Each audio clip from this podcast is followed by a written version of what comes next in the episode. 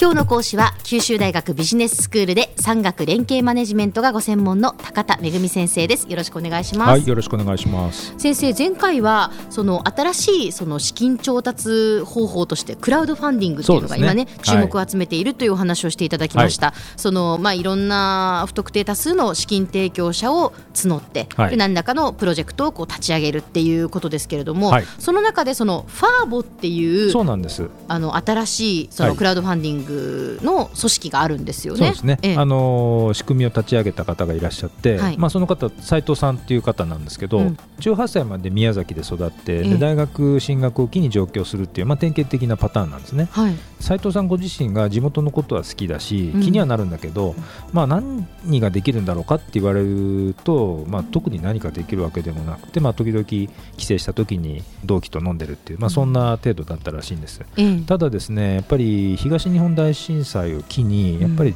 地域とか地元っていうことにやっぱりより関心がこう高まって、まあ、そういったことに関連した何か事業を立ち上げられないかっていうことを考えて、このファーボっていう仕組みをあのスタートさせられたんですね、はい、ファーボっていうのはですね県内で地元を盛り上げる活動をする直接的なその貢献者と、が県外で実は地元のこと好きなんだけど直接何をやれるかわからないっていう、その人たちを結びつける仕組みなんです。ほうほうほう。であの彼らはですね第一県民第二県民第三県民っていう言い方をしていてですね、ええ、で第一県民っていうのがもう自分で手を挙げてプロジェクトを動かすあの起案者。はいはい、その当事者ですね、ええ、第二県民っていうのはその周りにいて、えー、起案者に共感してプロジェクトを実際に手伝う賛同者です。うんうん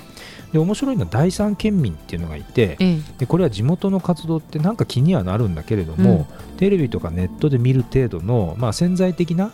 まあ、地元好きと。はいはいはい。いうことで実はこの第一県民とか第二県民の人たちが直接何かやりましょうっていうそのプロジェクトを県外に住む第三県民がお金を提供すると。まあ、つまり商品とかサービスを予約で買いましょうということでお金を先に払うことでサポートするというそういう仕組みなんですよ。なるほど。これをあの機能させるために、はい、ファーボーはウェブ上のプラットフォームを非常に分かりやすいあのプラットフォームを作っていて、えー、ファーボのウェブサイトに行くとですねいろんな県のプロジェクトがあるんですね。はい、でそれを自分のゆかりのある地域を選んで見てみると、うんうんうん、そこで今どんなプロジェクトが動いてるかっていうのが非常に分かりやすく説明されてるんです。でなので地元出身者の人が県外に対して自分のプロジェクトを非常に分かりやすく発信できるっていうまあ、そういうこう機能を持ってるんですね。でそれがいわゆるフェイスブックとかツイッターのような何でもかんでもそれを情報拡散しましょうってそういうことではなくて、まあ、その地域に特化してるっていうところで際立ってるので、まあ、みんな何かあるとファーボを見に行けばその地域で何が起こってるか、で知ることができる。でそれで、えーと、あこれだったら自分お金出してもいいな。というふうに思える、まあ、そういうプロジェクトだけを集めてる。っていうところなんです、はい、まあ、一方ですね実はその募集期間内に目標額に達しなかったプロジェクトってこれはあるんですけれども、えー、そのプロジェクトは一旦終了してもう一度内容を練り直して、えー、再出発するとか、まあ、そういったことも行われているんですね。でそのそれをやるためのコストっていうのは実は一切かからないので、うん、実はプロジェクトを起こす人もこのプロジェクトってうまくいくかちょっとまずはやっぱり発信してみたいっていう人にとってはですね非常に立ち上げやすいインフラになってるんです。はい。であとさらにユニークなのは、うん、あの都道府県別のエリアオーナー制度っていうのを取ってるんですね。であのそもそもこのファーボは2012年に第1号が宮崎で始まったんですけれども、うん、あのその後新潟とか埼玉熊本石川鹿児島長野とかですね、うん、どんどん増えていって今現在32エリアでファーボが立ち上がってるんです、でエリアオーナーっていうのはですね例えば会社普通のこう株式会社の形の組織もありますし、うん、NPO 法人がやってるところもある。でさらにはこう自治体が自らですね、手を挙げるケースっていうのもあるんですね。あのメガネで有名な福井県の鯖江市なんてはいはい鯖江市自ら手を挙げてるんですよ。はあ、そうなんですね。はい。でもこれまで累計のプロジェクトでいうと300件ぐらい行われてるということなんですね。うん、で例えばその宮崎の芸術家の方がですね、うん、プロジェクトを立ち上げたのはアートマーケットを開催するために、ファーボで資金を集めてそれがもうその後20回以上継続されるような恒例イベントになってるとでそれが地元に定着してると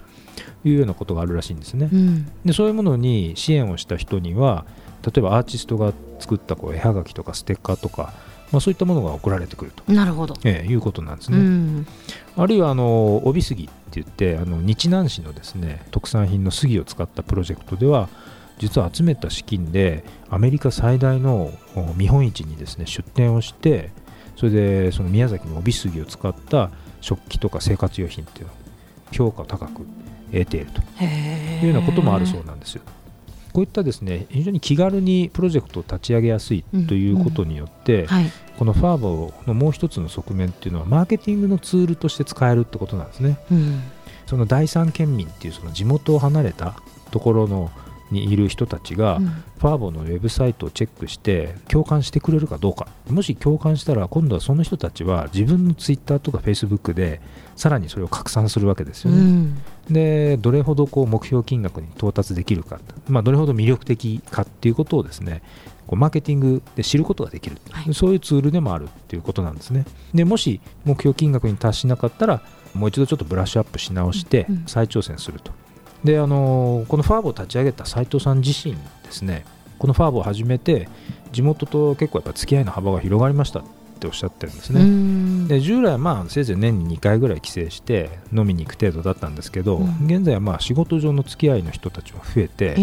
で実はそういう人たちが増えていくとその地元出身者でその都心に住んでる人なんかが関係が変わってですねいざっていう時に U ターンとかですね、はい、I ターンとかそういうのしやすくなる。ということもあのにもつながってくるんじゃないかなっていうことでこのファーボっていうクラウドファンディングの仕組みによって地域の活性化っていうのがこう大きく変わってくる。もっと多様になってくるっていう可能性があるんじゃないかなと思います。はい。では先生今日のまとめをお願いします。はい、えー、地域活性化に特化したクラウドファンディングファーボの取り組みがですね今全国に広がってるんですね。都会に住む地方出身者と地元を結びつけるプロジェクトっていうのがまあたくさん生まれていて、うん、えー、地域の活性化がいろんなところで今進み始めてるということです。はい。今日の講師は九州大学ビジネススクールで産学連携マネジメントがご専門の高田恵先生でした。どうもありがとうございました。はいありがとうございました